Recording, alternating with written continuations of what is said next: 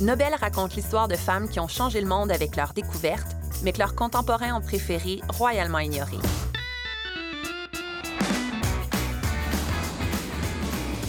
Ici, on remet les pendules à l'heure, on oublie les gants blancs, on met les points sur les i et on tire des leçons à appliquer aujourd'hui.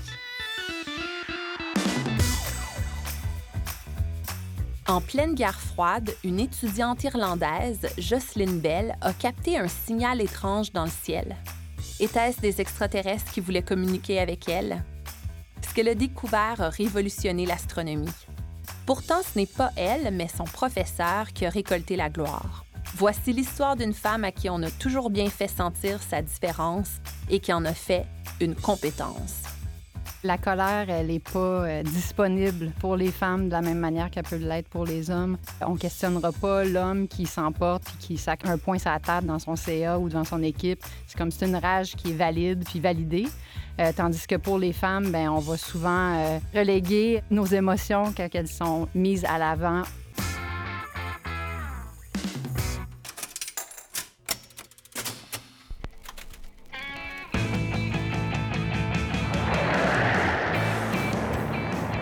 Jocelyn Bell est une jeune Irlandaise qui étudie en Angleterre quand Sputnik, le premier satellite artificiel de la Terre, est lancé par la Russie. C'est un événement qui la marque à vie. C'est décidé, elle veut travailler en astronomie. Mais le premier jour du secondaire, le professeur annonce que pour la période de l'après-midi, les garçons et les filles doivent se séparer et se rendre dans des locaux différents. Jocelyne pense d'abord que c'est pour le cours d'éducation physique. Elle se trompe. On envoie les garçons étudier les sciences pendant qu'on envoie les filles suivre un cours d'éducation domestique. Faut dire qu'on est dans les années 50 et c'est une drôle de période parce que les femmes ont remplacé les hommes sur le marché du travail pendant la Deuxième Guerre mondiale, mais les institutions maintenant veulent s'assurer de les ramener au foyer. Des psychiatres, des psychologues et des écrivains populaires de l'époque critiquent ouvertement les femmes qui veulent poursuivre une carrière. On dit d'elles qu'elles sont des femmes désagréables, des femmes perdues. On leur diagnostique une souffrance de l'envie du pénis, ou tout bonnement, on dit qu'elles ont une haine des hommes. On ne s'attendait pas à ce que les femmes soient autre chose que des objets sexuels, des épouses, des mères, des femmes au foyer. On ne s'attendait pas à ce que vous ayez un cerveau. On ne s'attendait pas à ce que vous ayez une carrière. Se marier, c'était ça le but. Jocelyne n'a pas conscience de tout ça, bien sûr. C'est encore une enfant qui, pendant toute la période d'éducation domestique, pense à ses confrères qui sont en train de se faire parler de physique et d'astronomie, alors que elle, elle doit étudier la broderie et la cuisine. Au retour à la maison, elle en parle à sa famille. Le lendemain, ses parents appellent ceux des deux autres filles de la classe qui s'intéressent aux sciences et ils vont faire pression sur l'école. Au cours de sciences suivant, les trois filles peuvent se rendre au local de sciences. À la fin de l'année, Jocelyne est la première de la classe. C'est un peu étrange d'être seulement trois filles parmi la douzaine de garçons pendant tout le secondaire, mais c'est une fois rendue à l'université que Jocelyne va le plus ressentir l'isolement. À Glasgow, quand elle arrive à ses cours de sciences, les jeunes hommes de la classe se mettent à siffler, à piocher et à la catcaler.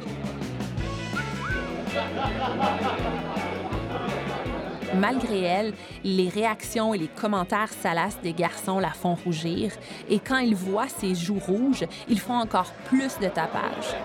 Mais elle ne veut pas se laisser intimider. Alors le soir, devant son miroir, elle se pratique à contrôler ses expressions faciales.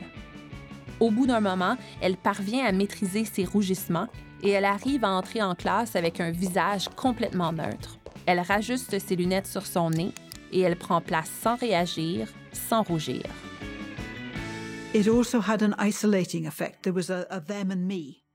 Ça a eu un effet isolant. Il y avait un eux et un moi. J'étais plutôt seule tout le temps. Au deuxième cycle, elle est admise en radioastronomie à Cambridge. Cambridge est l'une des universités les plus sélectives du Royaume-Uni. Là-bas, les jeunes hommes ne font pas de tapage, ils sont polis, cultivés et snobs. Elle ne se sent pas vraiment plus à l'aise. Elle, une Irlandaise issue d'un peuple primitif, se retrouve au milieu de ces jeunes hommes anglais issus d'écoles très chères et qui sont convaincus de leur propre génie. Elle est une étrangère et eux ont l'air si sur d'eux. Elle commence à développer un syndrome de l'imposteur. Le doute s'installe. Elle a l'impression que Cambridge a fait une erreur en l'acceptant et elle pense qu'on va l'expulser. Jusqu'à ce qu'ils me renvoient, j'allais travailler de mon mieux pour que lorsqu'ils me retourneraient chez moi, je n'aurais pas mauvaise conscience. Elle rejoint l'équipe d'assistants de recherche du professeur Anthony Ewish, qui s'intéresse aux quasars, des entités scintillantes découvertes dans les années 60. Ewish fait construire un radiotélescope pour les étudier. Ce sont ses assistants de recherche, des étudiants, qui doivent le bâtir. Le radiotélescope ressemble en fait à un champ de barbelés. Sa surface est couverte de câbles et de pylônes avec des récepteurs de rayonnement galactique. Sa construction dure deux ans. Le travail se fait dehors, beau temps, mauvais temps. Le matin, Jocelyne bâtit l'équipement et l'après-midi, elle va à ses cours. Le télescope est terminé en 1967. Tous les jours, les données qu'il capte sont imprimées sur plus de 30 mètres de papier. Les feuilles sont recouvertes de ce qui a l'apparence de lignes cardiaques que Jocelyne a la responsabilité d'analyser.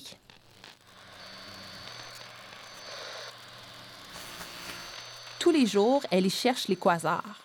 Il faut le faire à la main parce que Cambridge, oui, a un ordinateur, mais un seul et il appartient à un autre département. En six mois, elle trouve une centaine de quasars.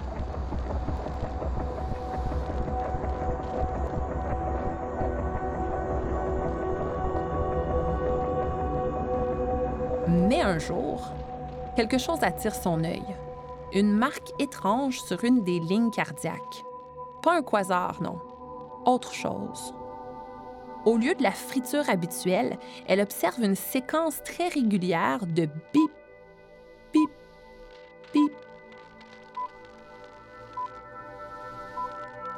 C'est une série de bosses peu profondes, régulièrement espacées, chacune séparée de ses voisines de 1,34 secondes.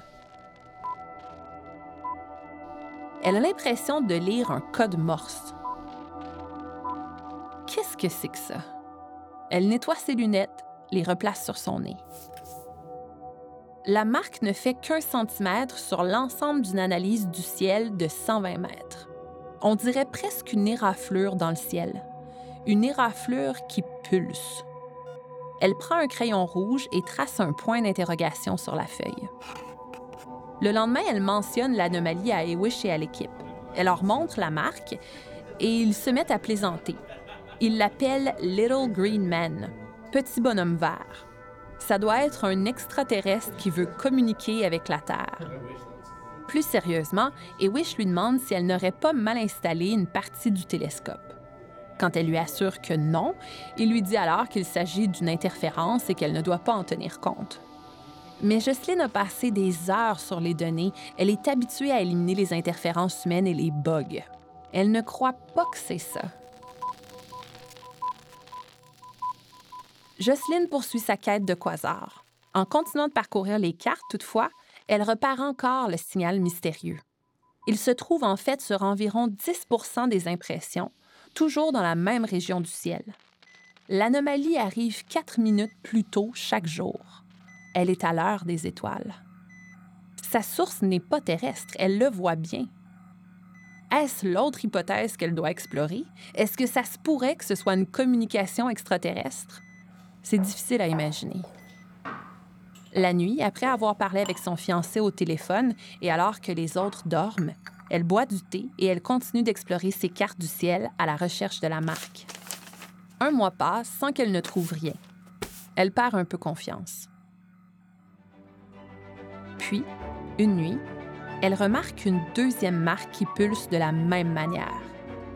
Elle provient d'un autre endroit du ciel complètement différent.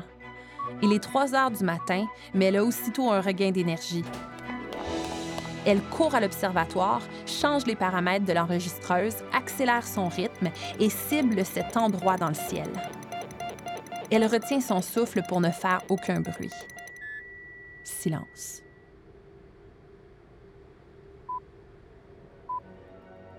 La voilà, c'est la pulsion. Au cours des semaines suivantes, elle trouve encore deux signaux à d'autres endroits du ciel. Elle en a maintenant quatre. Elle écarte la thèse des petits bonhommes verts.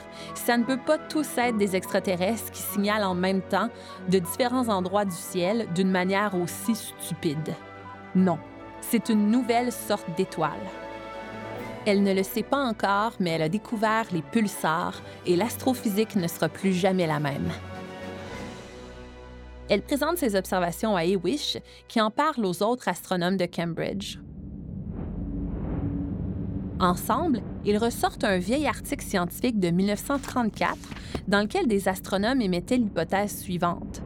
Quand une étoile massive, une supernova, explose, elle laisse derrière elle un noyau composé de neutrons.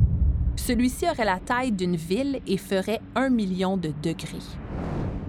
À l'époque, leur hypothèse paraissait folle et elle était impossible à vérifier. Jocelyn et Wish pensent que c'est ce qu'ils voient sur leur feuille. Ils calculent que leur entité a une densité équivalente à une montagne pressée dans un dé à coudre. Et celle-ci tourne sur elle-même comme un phare. Ils publient un article dans la revue Nature pour annoncer la découverte. Le papier a cinq auteurs dans son en-tête.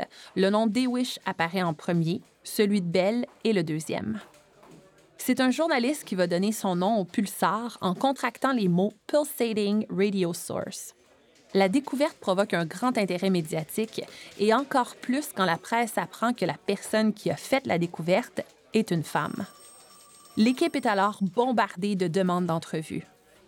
La capacité de Jocelyne de contrôler son rougissement s'avère à nouveau très utile. Alors que les journalistes posent à Ewish des questions d'astrophysique, Jocelyne, elle, devient l'intérêt humain des articles. Les photographes lui demandent de déboutonner sa chemise, des journalistes lui demandent quelles sont ses mensurations, on veut savoir combien d'amoureux elle a eu en même temps, on lui demande si elle se voit comme une blonde ou une brunette, et on veut savoir si elle est plus grande que la princesse Margaret. C'est dans ce tourbillon que Jocelyne obtient son doctorat. Par ailleurs, elle s'est mariée entre la découverte de son deuxième et de son troisième pulsar, et les gens la félicitent davantage pour son mariage que pour sa découverte.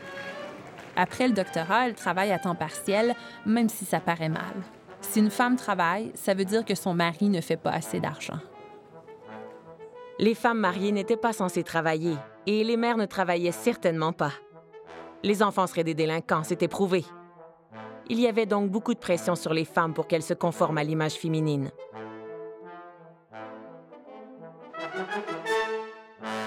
En 1974, Ewish obtient le prix Nobel pour la découverte des pulsars.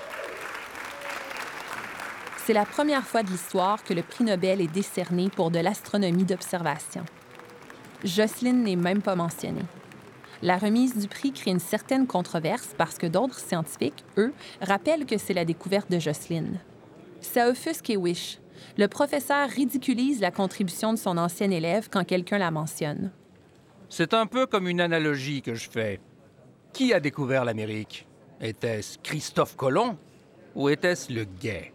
Sa contribution a été utile, certes, mais elle n'était pas créative.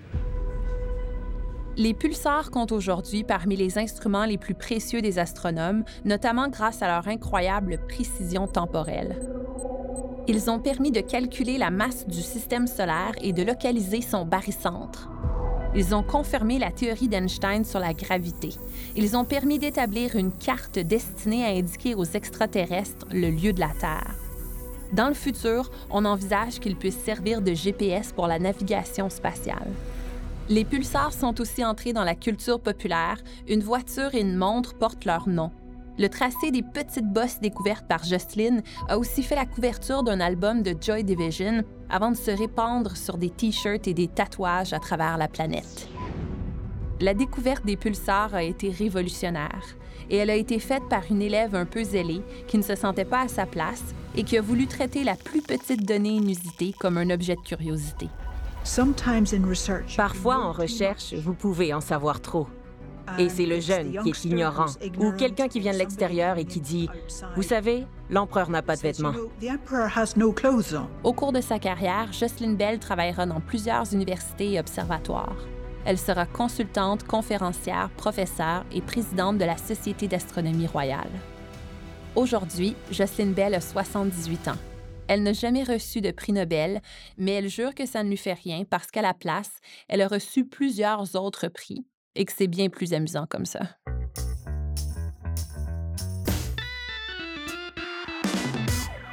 Les obstacles sur le chemin de Jocelyn Bell ont été nombreux et on peut se demander quel a été leur impact dans ses choix de vie?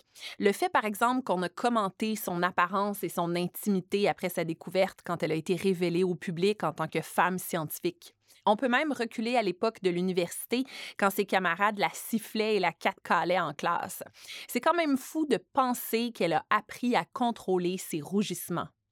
Combien de femmes comme ça, encore aujourd'hui, apprennent à contrôler leurs émotions pour avoir le droit d'exister dans l'espace public? On parle souvent de la censure des émotions chez les hommes, mais on oublie que les femmes aussi apprennent à censurer les leurs. On parle des émotions taboues chez les femmes avec les deux créatrices du recueil féministe Libérer la colère, Nathalie-Anne Roy et Geneviève Moran. Bonjour. Salut. Bonjour. Dites-moi pourquoi vous avez voulu faire ce recueil? D'où c'est parti? C'est parti avec les dénonciations de Jayan Gomeshi, qui était une vedette radiophonique du Canada anglais. Et on a raisonné énormément avec ces dénonciations-là et surtout par rapport au procès qui a eu lieu après, qu'on a trouvé très, très injuste, le traitement des victimes. Et on a, on, on, a raisonné avec nos propres violences sexuelles qu'on avait vécues, on a commencé à s'écrire, Nathaliane puis moi, des courriels de rage parce qu'on avait vraiment besoin de le déposer quelque part. Puis en regardant nos courriels, tranquillement, pas vite, on s'est dit, je pense qu'il y a peut-être un livre à faire avec ça, ou en tout cas, on avait besoin de, de, hurler, de, de, se créer un espace, que ça existe quelque part. Puis, on a envoyé des invitations à quelques personnes de nos réseaux en disant, ça vous tente-tu d'écrire avec nous? Puis on s'est mis à recevoir des textes de feu, des textes incroyables qui hurlaient leur colère, les colères sur les violences sexuelles, mais aussi les colères sur le racisme, différentes formes d'oppression, de discrimination. Donc, on a vraiment ouvert sur toutes les colères, puis notre relation à la colère, ça nous a fait tellement du bien. Fait que c'était vraiment une, une chorale de féministes en crise. vous avez ouvert les valves. Est-ce que vous avez cette impression-là qu'il euh, y avait un, un, besoin, il y avait un, une censure de la part de beaucoup de gens par rapport à leur colère, par rapport à leurs émotions négatives? Oui, tout à fait. C'est euh, la, colère, elle n'est pas euh, disponible pour les femmes de la même manière qu'elle peut l'être pour les hommes. Euh, on questionnera pas l'homme qui s'emporte puis qui sac un, point sur la table dans son CA ou devant son équipe. C'est comme c'est une rage qui est valide puis validée. Euh, tandis que pour les femmes, ben on va souvent reléguer nos émotions quand elles sont mises à l'avant on va mettre ça sur le dos finalement de l'hystérie ou de la folie. Euh, Est-ce que tu as tes règles? Euh, mmh Qu'est-ce qui se passe pour petit chat? On, on, va la discréditer. Euh, on ne crée pas d'espace d'accueil pour cette rage, pour cette colère, pour qui est finalement c'est un flag pour dire il y a quelque chose qui ne va pas, mais on n'a pas le droit, on n'a pas accès à ça. Puis dans le cadre du livre, il y en a beaucoup, beaucoup qui ont témoigné qu'ils rentraient leur colère à l'intérieur d'elles, puis que ça sortait en burn-out, ça sortait en épuisement, ça sortait en enjeu de santé mentale, parce qu'on n'est pas, c'est pas permis de la sortir vers l'extérieur. Puis moi, je le vois aussi dans le domaine de la gestion, qui est mon secteur.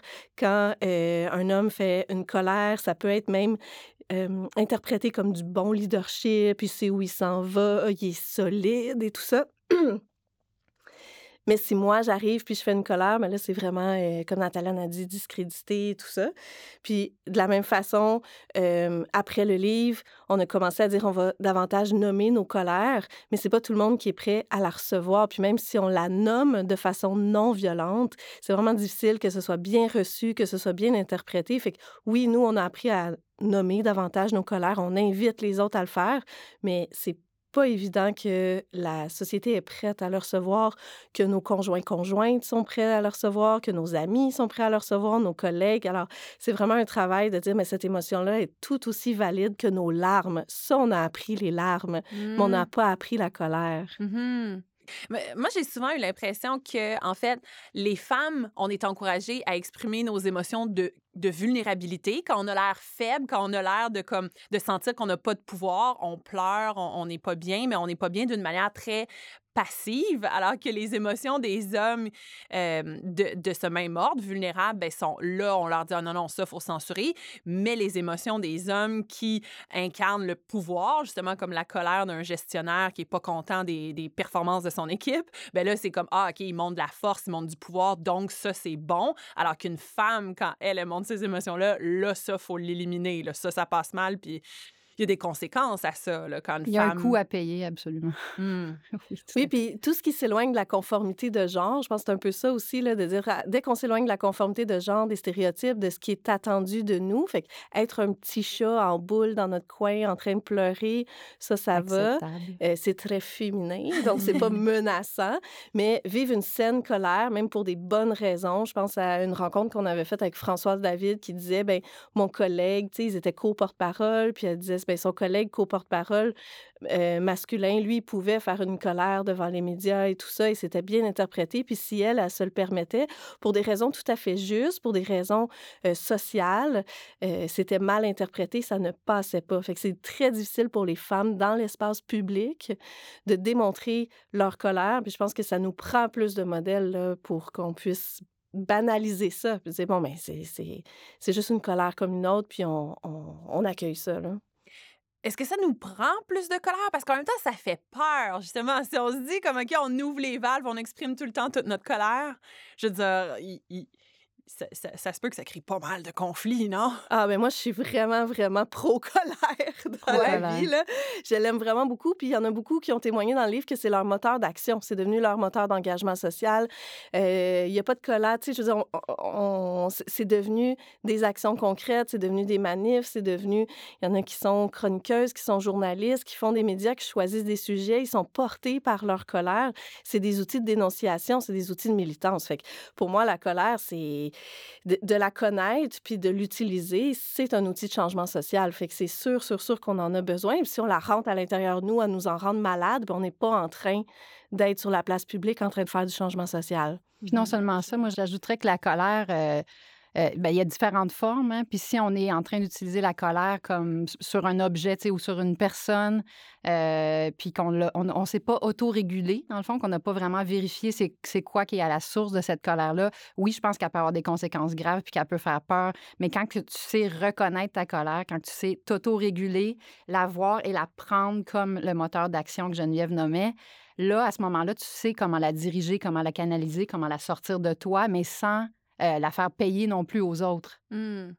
C'est ça un peu le danger aussi. Oui, c'est ça. Si tu fais payer les gens euh, parce que toi, tu n'es pas capable de, te réguler puis de diriger, oui, ça, peut faire peur. Mais e, elles sont nécessaires, nos colères. Elles sont porteuses de changement. C'est vraiment le petit flag qui lève à l'intérieur qui dit ben ça, c'est une injustice, ça, c'est pas correct. sais, I will not take this shit. Là, mmh Je veux dire là-dessus aussi que, tu sais, parce qu'on dit ça peut, ça peut faire peur.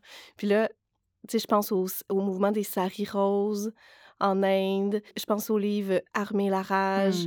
Mmh. des fois, j'ai envie que la colère fasse puisse faire peur. Ben oui.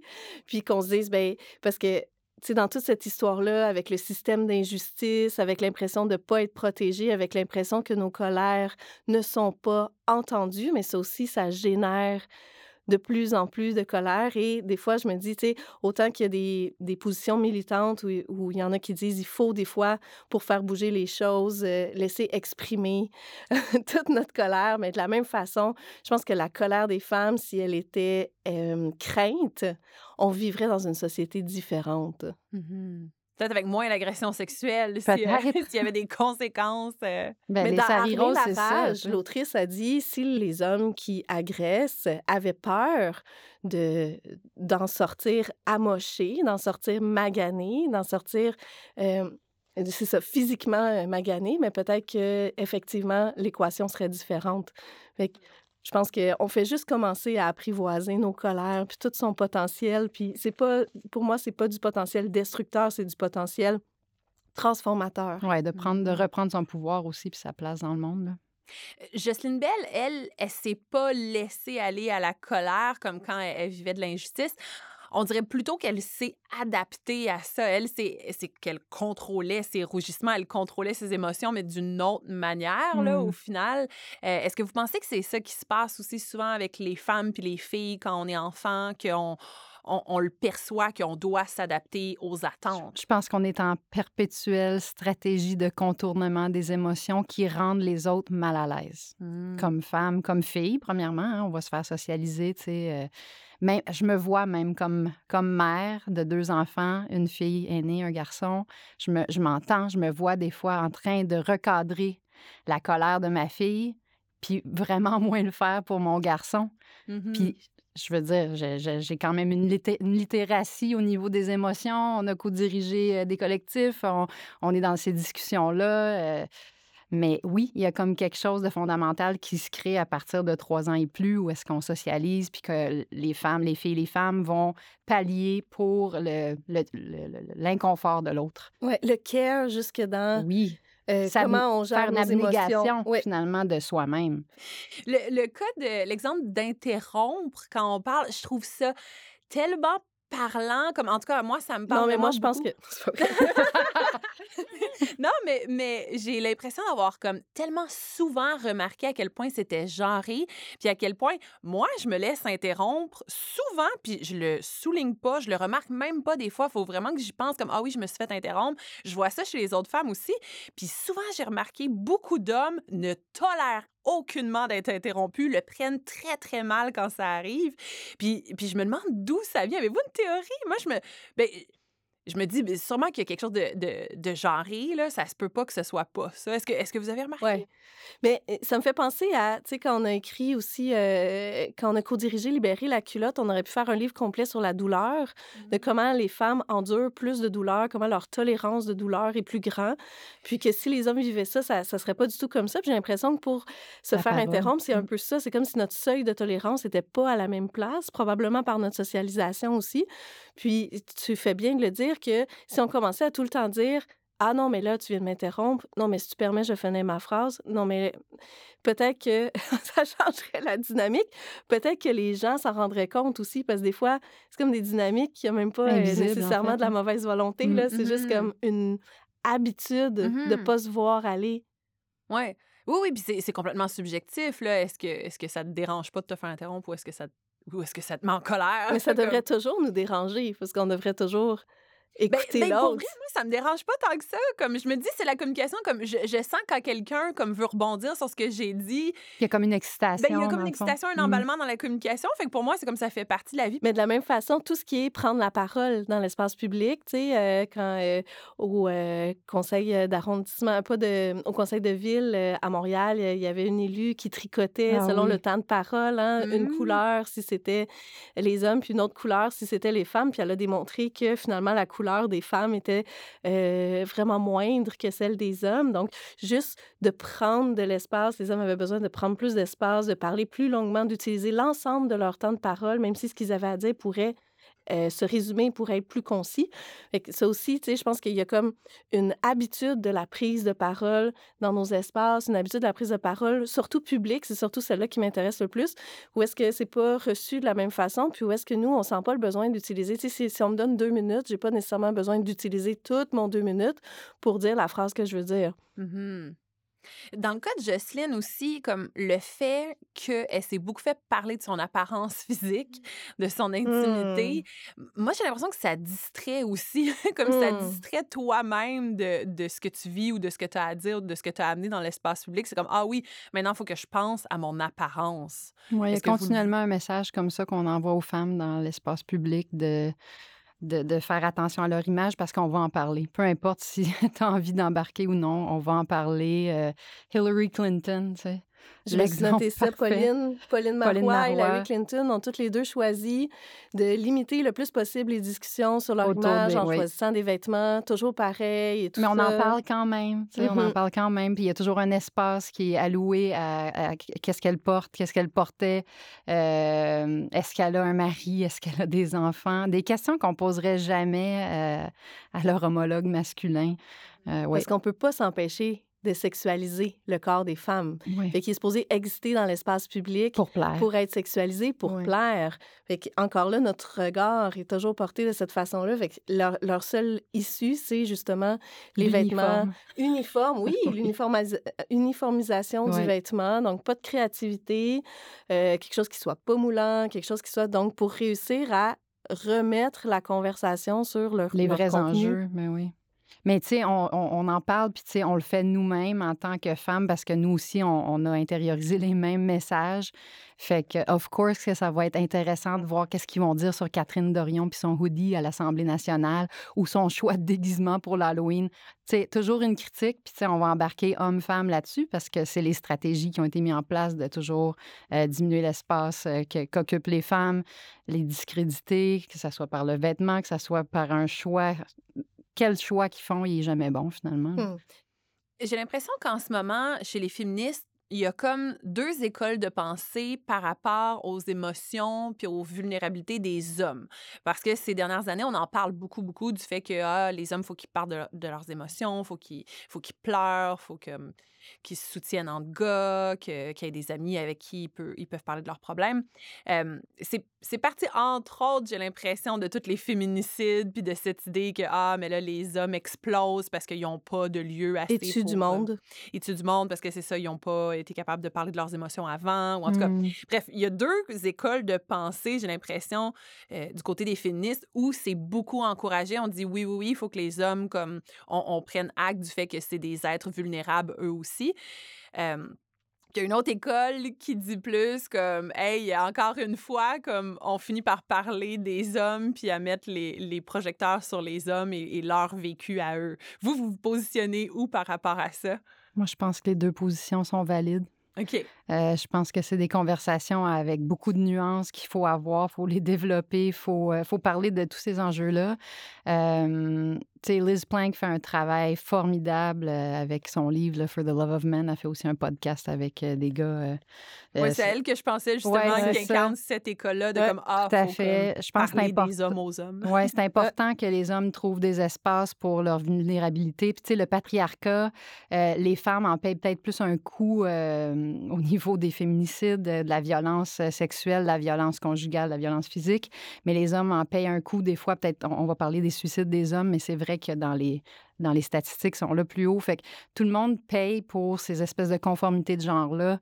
Euh, il devrait y avoir de la place pour tout le monde, je pense, pour avoir ces conversations-là, pour aller explorer nos vulnérabilités, pour donner plus de temps de parole aux femmes. Euh, les deux écoles sont bonnes, je pense qu'il ne faut pas en éliminer ni l'une ni l'autre. Oui, moi aussi, je suis de l'école de la diversité des tactiques. Là. On se rend tout au même but. Cependant, moi, dans mon temps et mon énergie, c'est vraiment libérer la parole des femmes puis des personnes qui s'identifient euh, queer, trans, non-binaires. Euh, c'est vraiment cet espace-là que j'ai de l'énergie puis que j'ai l'élan puis que j'ai envie d'aménager. Puis j'ai vraiment plus d'énergie pour faire de la pédagogie à des gens qui n'ont pas fait le travail, qui sont pas rendus là. Euh, fait que vraiment, là, moi, j'envoie les, les alliés et, les, et ceux qui veulent être des alliés masculins faire leur travail, aller chercher d'autres alliés, euh, discuter entre eux. Oui. Puis, tu sais, on s'est questionné aussi en créant ces collectifs-là, à savoir si on invitait un homme, des hommes. Puis non, c'est ça. On a choisi, nous, de mettre notre engagement dans la parole des femmes et des personnes trans et non-binaires. Est-ce que vous avez eu peur à un moment de renforcer l'image de la féministe frustrée? On Hey, voulait- J'espère bien. On voulait. C'est ça qu'on voulait. On- je pense qu'on l'a même écrit dans le livre. Oui, on est des, féministes frustrées, puis on se le. C'est assumé. Ah oui, complètement. Puis, tu sais, libérer la culotte après, c'est des féministes mal baisés. Hein, pourquoi pas? Mal baisé allons-y. par qui? On Ah, demande. Oui, on demande. Faites vos travaux. Mais oui, on voulait reprendre l'expression. Sais. réapproprier. Tout à Exact. fait. Oui, je suis une féministe frustrée, puis c'est valide. Ben, il y a on a raison, être en. Qui peut être féministe sans être frustré? On lutte contre les inégalités, on en voit partout. Puis, je veux dire, on, on- on- c'est une, une parole dite pour, euh, pour être un peu là, humiliante ou rabaissante. Puis nous, on Mm. voulait justement se le réapproprier avec toute la force, tout l'empowerment qu'on peut, puis dire, ben, oh, Of certain, course on est, hyper frustrés. Sinon, on ferait pas cet exercice-là. Mais moi, je veux dire, pour avoir essayé de, de me distancier à une époque à, à complètement de ce- cette image-là de la féministe frustrée, ça marche quand même pas. Ben non, c'est ça. Fait que tant qu'à ça, on va vraiment se rendre. Pourquoi travailler à se distancier? tu sais? Pourquoi dire non, non? Et moi, j'ai fait ça longtemps aussi. Là. Non, non, je suis une bonne féministe. Bon, Mhm. d'abord, j'ai un chum, donc j'ai de la respectabilité Ouais, sociale. Puis ensuite, non, non, mais je suis pas si pire. Puis je suis pas hein, euh, euh, trop féroce et tout ça. Je sais pas pourquoi j'ai essayé de Ouais, faire puis ça. alors diluer le que message Ben pour oui, comme pallier à encore prendre l'inconfort. soin à à, l'autre. prendre soin. Il fut ça. un temps où je croyais qu'il fallait faire de la pédagogie rassurante, Mhm. là, mais hey, je pense qu'on n'avance pas si vite si on fait ça sans arrêt. Au Puis aussi contraire, d'enlever un, un morceau de responsabilité puis d'intelligence à ton interlocuteur à Ben quelque part. oui, d'aller le prendre par la main Ouais. puis tout ça. Puis je pense qu'on renforce ce contre quoi on se bat. En disant oui, non, mais je vais t'expliquer vraiment tranquillement, pas vite, une étude à la fois, toutes les injustices qui me rendent vraiment en crise. Mais je suis pas si en crise que ça, ça va bien. Je vais te rassurer parce que je suis quand même gentille. Ben voyons. Ouais, puis ça, ça a un coût. L'énergie aussi, on peut bien être en burn-out, là, des fois. euh, Ben voilà. Parce le qu'à coup de la pallier, c'est parce militance, que la pédagogie. c'est ça, tu Comme faites vos recherches. Mm. Et lisez, libérez la colère. Certainement. Aussi, s'il vous Oui, plaît. absolument. Ça fait Ouais. partie des recherches. Si Jocelyn Bell a appris à contrôler comment elle laissait paraître ses émotions, ça ne veut pas dire que la gêne ou la frustration qu'elle a pu ressentir quand on la sexualisait en tant que femme scientifique était illégitime. Encore aujourd'hui, l'indignation des femmes est souvent mal reçue. Mais de la même manière qu'on veut mieux accueillir dans notre société les émotions de vulnérabilité chez les hommes, on doit aussi créer un espace pour accueillir les émotions des femmes. Les femmes ont le droit d'être inconfortables, en colère ou passionnées. Les émotions, ça génère des impulsions. Ça crée une énergie qui peut nous faire accomplir de grandes choses. Suffit de les libérer.